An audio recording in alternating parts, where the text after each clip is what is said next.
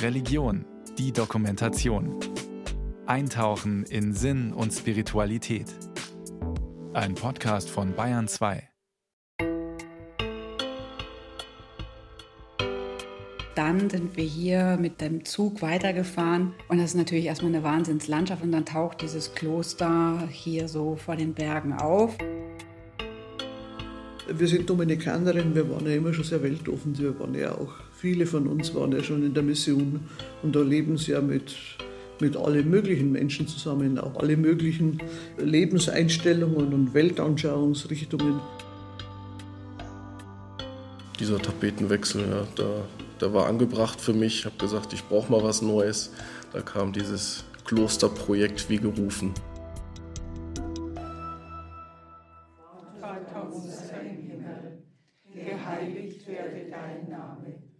Das neue Kloster Schledorf am Kochelsee.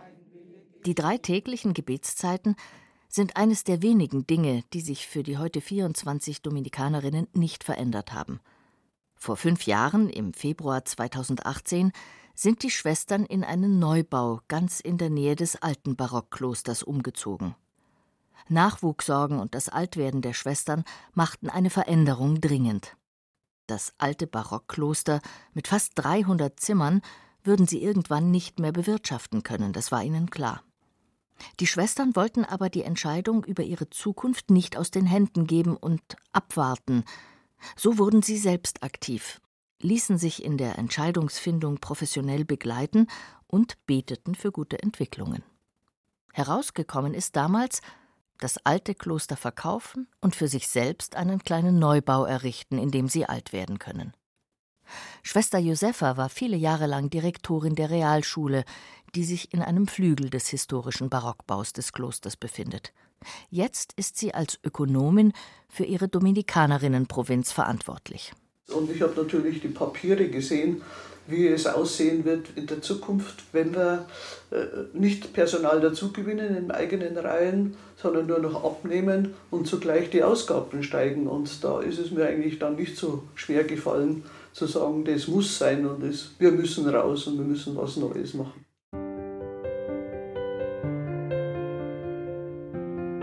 Das neue Kloster besteht aus zwei Häusern mit jeweils zwei Stockwerken, die durch einen Gang und die neue Schwesternkapelle verbunden sind. Die neue Kapelle, licht und mit einem Altar, der an einen Campingtisch erinnert. Für die Dominikanerinnen ein Bild auch für ihr Unterwegssein im Leben. Die Zimmer, alle mit Nasszelle, leicht zu pflegen, ein Seniorinnenheim für die Schwestern. Kurze Wege. Sie haben ein engagiertes Arbeitsleben hinter sich als Lehrerinnen, Krankenschwestern, Erzieherinnen. Jetzt sind die meisten von ihnen im Ruhestand. Das so prominent gelegene alte Barockkloster, direkt am Kochelsee im bayerischen Oberland, fand einen neuen Besitzer, die Münchner Wohnungsbaugenossenschaft Vogeno. Der Umzug der Schwestern, der Neustart eines genossenschaftlichen Wohnprojektes, Probewohnen, schließlich der Verkauf des Klosters. All das verursachte einige Schlagzeilen.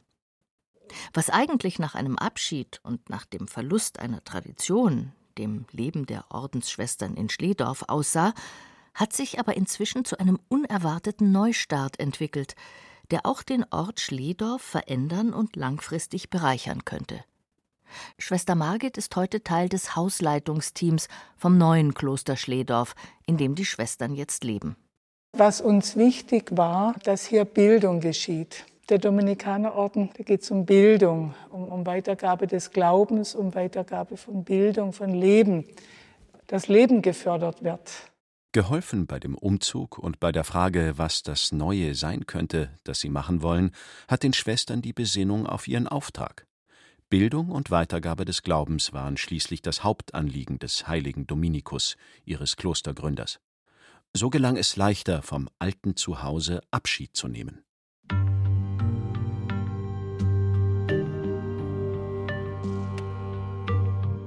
Was Neues machen, das galt auch für die alte Immobilie, das alte Kloster. Interessenten fürs Kloster Schledorf, direkt am Kochelsee, die Berge in Fußnähe, gab es genug. Von der Kurklinik über eine Ausbildungsstätte für Pflegekräfte zu Plänen für ein Hotel.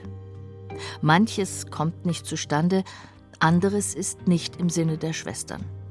Noch heute ist es in der Rückschau ein Glücksfall, als klar ist, das alte Kloster mit seiner Geschichte geht an die Münchner Wohnungsgenossenschaft Vogeno, die neue gemeinschaftliche Wohnformen versucht. Die zugehörigen landwirtschaftlichen Flächen hat vor Jahren auch schon eine Genossenschaft übernommen. Und nebenan entsteht das neue Kloster der Dominikanerinnen. Womit die Schwestern wohl am wenigsten gerechnet haben, die Verantwortlichen der Vogeno, später die Probebewohner, inzwischen die eingezogenen Mieter, alle interessieren sich für die Erfahrungen der Schwestern als Gemeinschaft, erinnert sich auch Schwester Margit. Also es war wirklich berührend, gerade am Anfang, wenn wir immer durchs Haus gegangen sind, diese Wertschätzung für die Geschichte, für das, für unser Leben hier im Kloster.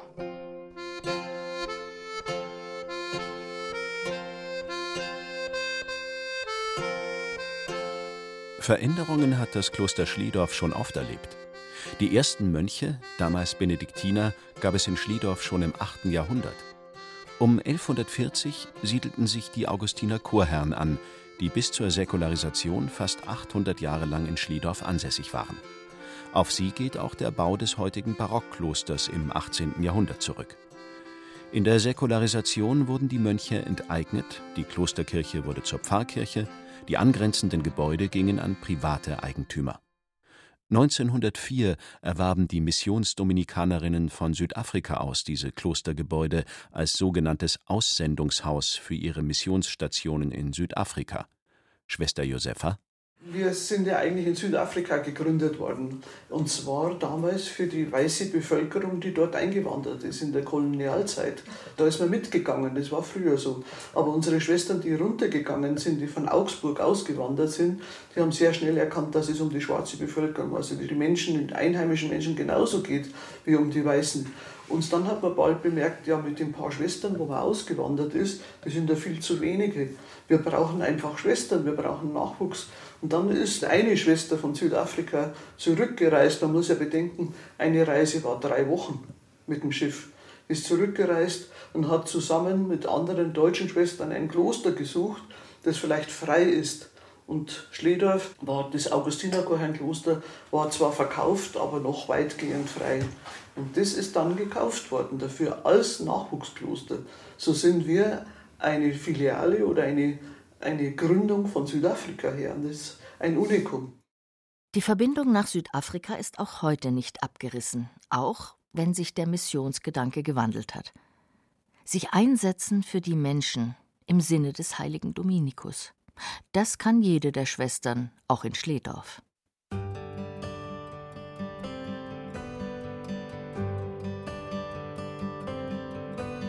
Ulrike Rose ist keine Schwester aber sie ist seit fünf Jahren mit Kloster Schledorf verbunden. Die Diplomkauffrau und Kulturmanagerin hat sich auf die Begleitung von Transformationsprozessen spezialisiert. Anspruchsvolle Gebäude mit Geschichte, wie das historische Barockkloster in Schledorf, neue Nutzungsideen und Menschen bringt sie zusammen. Sie ist eine Baukulturvermittlerin. Die Begegnung mit den Missionsdominikanerinnen wie Schwester Margot und Schwester Josefa hat sie überrascht.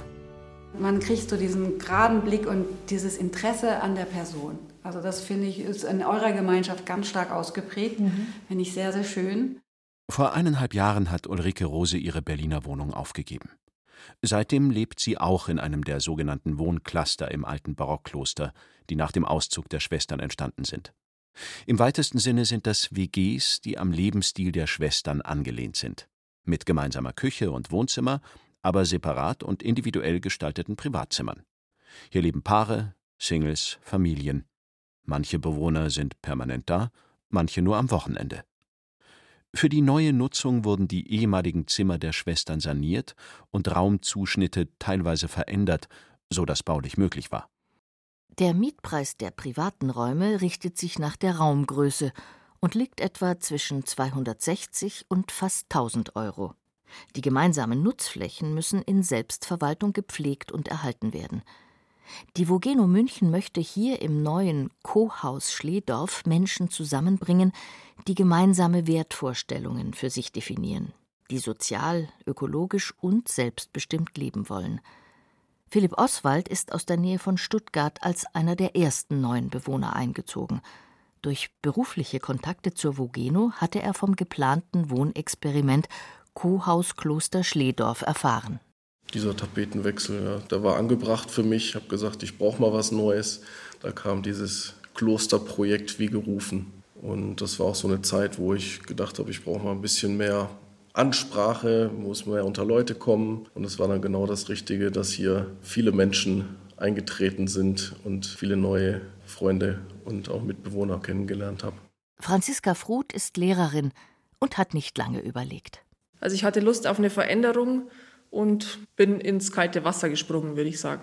Ich habe über eine Freundin davon erfahren, die in Schledorf wohnt und das Projekt von Anfang an verfolgt hat und die mir dann irgendwann mal gesagt hat, du schau mal, da passiert was Neues, willst du das nicht dir mal anschauen, willst du nicht mal Probe wohnen und schauen, ob das für dich passt.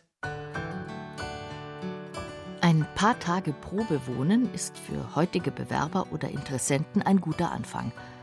Als es noch nicht klar war, ob die Vogeno München und ihr Geschäftsführer Peter Schmidt mit ihrer Projektidee richtig liegen, einigten sich die Schwestern und Vogeno auf einen Probebetrieb des Hauses für ein Jahr, der um ein zweites Jahr verlängert wurde. Zu viel stand für alle auf dem Spiel. Ein denkmalgeschütztes Barockkloster als Wohnprojekt für mehr oder weniger Individualisten, könnte das gelingen? Philipp Oswald das war vor fünf Jahren. Das war im Frühjahr. Da war wirklich ganz schön was los. Ein Donnerwetter hier auch. Also vom Wetter, da hat es gewittert und es ist Wasser durch die Fenster eingedrungen. Also es war wirklich ein Pilotprojekt und ganz aufregend für die drei Hanseln, die hier ständig rumgesprungen sind, um die 10.000 Quadratmeter irgendwie zu bewirtschaften. Andererseits können Künstler hier auch Atelierräume relativ günstig mieten. Das Projekt erzeugt großes Interesse in den Medien historische Gebäude als Wohnraum und Arbeitsräume erschließen, vor dem Verfall retten und dadurch den Wohnraummarkt entlasten. Es klingt so einfach wie genial. Da war wirklich großes Interesse damals und es war wirklich ein, ein Hype damals noch. Dann wird der Rummel zu viel. Und als im November 2020 nach erfolgreichem Probewohnen und Verkauf weitere permanente Mieter einziehen, wird deutlich, Jetzt muss hier erst einmal gelebt und es müssen weitere Erfahrungen gesammelt werden. Medientermine nur noch zu abgestimmten Anlässen oder Themen. Verständlich ist das große Interesse natürlich sehr. Neue Wohn- und Lebenskonzepte und ihre Suche danach sind ein Dauerbrenner, schon seit Jahren in unserer Gesellschaft. Nach und nach füllen sich die Kloster-WGs, die hier Cluster heißen. Etwa 60 Mietverträge werden geschlossen. Einige wenige Auszüge und Neueinzüge gibt es inzwischen, aber auch Erfahrungen in Konfliktbewältigung, wie bei Franziska Fruth. Also ich glaube grundsätzlich ist so die Idee, das natürlich im persönlichen Gespräch anzusprechen und zu klären. Was ich glaube, was Sinn macht, ist, dass versucht wird, immer im Gespräch zu bleiben. Also ich glaube, es birgt auch Riesenchancen, dadurch, dass man eben teilweise nicht einfach die Tür hinter sich zumachen kann? Habe ich den Bedarf, wenn ich will, dass ich gute Beziehungen lebe und dass mir gut geht, Dinge aus dem Weg zu räumen, anzusprechen, etc. Also ich glaube, das ist vielleicht eine Riesenchance für die Gesellschaft, dass ich eben lerne, weiter irgendwie am Du zu sein und versuche, gesunde und gelingende Beziehungen zu leben. Philipp und Franziska haben sich beim gemeinschaftlichen Klostererhalt, beim Kochen und Putzen näher kennengelernt und sind inzwischen ein Paar. Schon unter einem Dach leben, sich einfach nebenbei kennenlernen, hat beiden gut getan. Ansonsten würde ich sagen, hat sich mein Horizont einfach total erweitert. Also ich hätte mir nie vorstellen können, so eng in einem Cluster mit verschiedenen Menschen zusammenzuleben, so viel Freude vielleicht auch an, ja, an gemeinschaftlichem Wohnen zu haben bei allen Herausforderungen. Also was, glaube ich, wichtig ist zu wissen für dieses ganze Haus, wir sind keine Lebensgemeinschaft, sondern wir sind eine Hausgemeinschaft. Und ich würde mal sagen, dass jede und jeder hier fast mit anderen Vorstellungen, Visionen hierher kommt. Und dass wir nicht so die eine gemeinsame Vision haben, an der, die alle bauen und sich einbringen, sondern dass das ganz frei und vielfältig ist.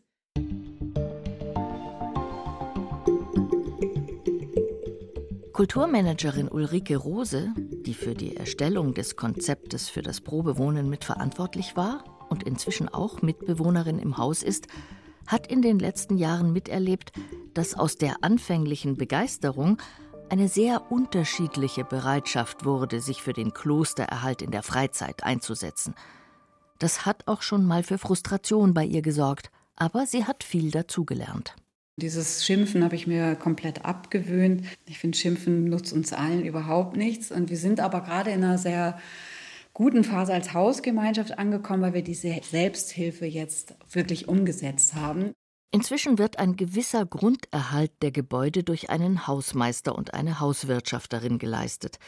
Das hängt auch damit zusammen, dass Teile des Hauses noch vom Seminar- und Gästebetrieb mitgenutzt werden.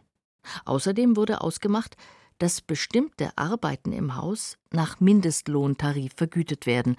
Dadurch ist es möglich, die eigene Betriebskostenabrechnung in gewissem Maße zu reduzieren. Und so fühlt sich das okay an, wenn die anderen, die ja gerne auch am Wochenende mal dann kommen und in die Berge wollen oder in den See wollen oder auf der Liege liegen und ich aber in den Beeten bin, dann fühlt sich das jetzt okay an, weil ich kriege dieses jetzt abgezogen und die anderen sagen, okay, brauche ich nicht, will ich nicht, ich zahle lieber den vollen Preis. Und da ist jetzt so, der Gerechtler ist jetzt wieder beruhigt, würde ich mal so sagen. Ulrike Rose hat ihr Büro mit dem Namen Kulturräume gestalten auch ins Co-Haus verlegt. Außerdem ist sie die Vorständin des Vereins Zukunft Kulturraum Kloster. Als Kulturmanagerin sieht sie das Potenzial, welches ein gemeinsamer Weg von Schwestern hätte, die über ihre Gebäude neu nachdenken müssen, mit Menschen, die dringend bezahlbaren Wohnraum suchen. Die Begegnung mit den Dominikanerinnen aus dem Kloster Schledorf hat sie aufmerksam für die Situation der Ordensgemeinschaften gemacht, vor allem der weiblichen. Viele von ihnen können nicht auf Lösungskonzepte von außen hoffen, sie müssen selbst aktiv werden. Das geht am besten, wenn die eigenen Prioritäten analysiert und erkannt werden.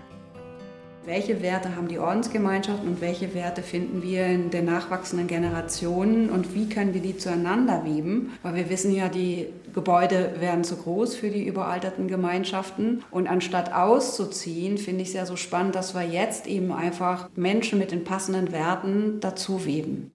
Immer wieder hakt sie auch bei den Dominikanerinnen vor Ort nach. Wie haben Sie das gut hinbekommen mit der Balance zwischen Individualität und Gemeinschaft? Schwester Josefa. Das Allerwichtigste ist einmal Toleranz. Toleranz in dem Sinne, dass ich den anderen bleiben lassen muss, wie er ist. Wenn man sich gegenseitig permanent zu korrigieren versucht, dann kommt man wirklich in große Probleme und in Auseinandersetzungen und in unfriedlichen Zuständen. Natürlich haben die Schwestern insofern einen gewissen Vorteil, als dass sie ja der gemeinsame Glaube verbindet. Wenn man tagsüber Probleme oder Auseinandersetzungen hatte, Unstimmigkeiten und geht man abends gemeinsam zum Gebet, dann geht es ja mit eine mit in die Kirche und dann sieht man die da drüben sitzen, in der Bank sitzen und dann denkt man sich, ach was, stelle ich nicht so an, ist schon wieder vorbei. Freundschaftlicher Kontakt lässt sich nicht erzwingen und muss auch nicht immer sein. Das ist eine der Lebenserfahrungen von Schwester Josefa.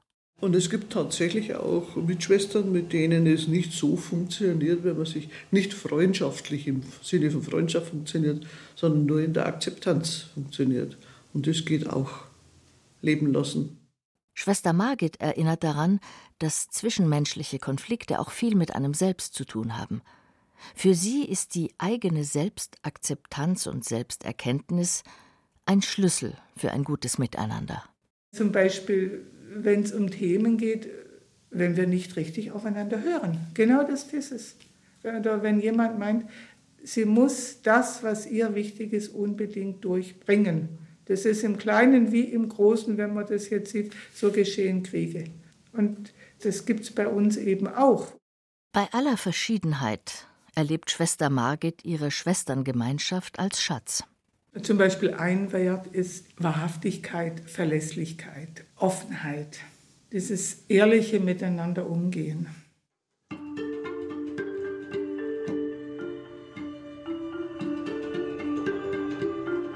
Es sind die christlich-menschlichen Werte, die die Schwestern leben, die Kulturmanagerin Ulrike Rose immer wieder beeindrucken und die sie auf die Idee gebracht haben, dass die Lebenswege der Schwestern, ihre Weisheit über Leben und Glauben, erfahrbar für die Gesellschaft werden müssten.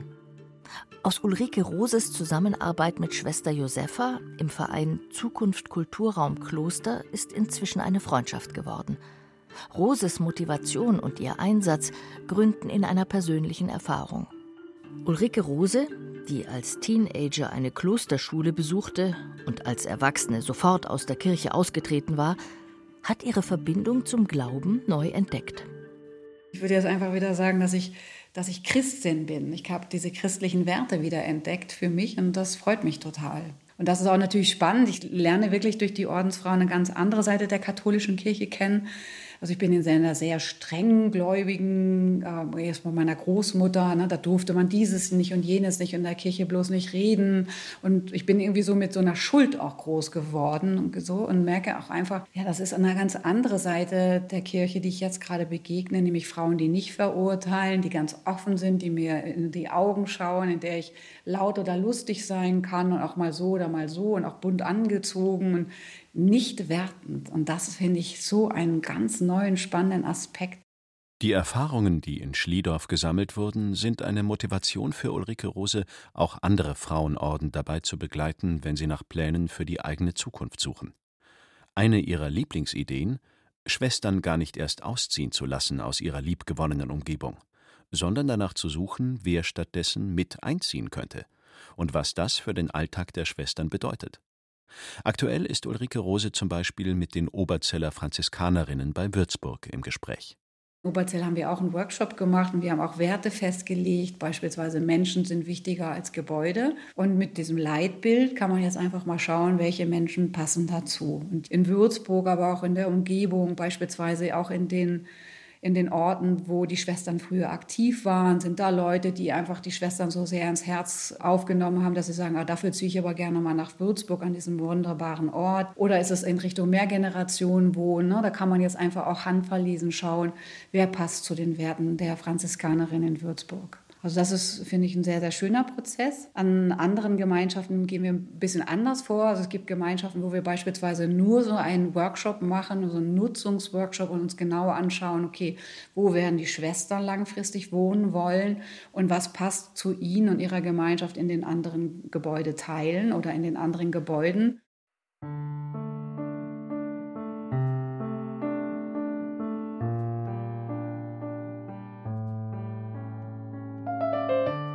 In Schledorf suchen sich Dominikanerinnen und Neubewohner immer wieder Anlässe, die sie zusammenbringen. Es werden gemeinsame Feste gefeiert, wie das Dominikusfest am 8. August. Und es wird überlegt, wie konkret weiter zusammengearbeitet werden kann, erzählt Schwester Margit diese Verbindung, dieser Kontakt, dass das weitergeht. So, wir haben auch schon von einem Campus gesprochen, da ist unten die Landwirtschaft, die Genossenschaft, dann ist hier die Vogenu, da sind wir, wir sind alle auf einem Gelände, da sind wir in Gesprächen, wie wir voneinander lernen. Fängt von der Energieversorgung an bis hin zum Austausch von, von Hilfen, gegenseitigem Helfen, Erfahrungsaustausch, alle diese Dinge. Das ist ein spannender Prozess. Und auch Franziska Fruth, Co-Hausbewohnerin, sieht gern in die Zukunft. Also was ich total reizvoll hier finde, ist, dass hier ja ein Quartier entsteht. Also das ganze Klosterareal ist ja praktisch umgenutzt. Das Klostergut hat die landwirtschaftlichen Flächen übernommen. Die Pfarrkirche ist wieder frisch renoviert seit ähm, gut eineinhalb Jahren. Die Schwestern sind da, wir sind da, verschiedene Vereine sind hier ansässig und ich habe schon das Gefühl, hier entsteht was. Und hier verbindet sich immer mehr. Der Ort ist da, also hier könnte echt auch was wachsen oder weiter wachsen, das besonders ist und das die Region und den Ort, ja, das ganze Areal prägt, so wie früher auch die Klöster die Regionen geprägt haben.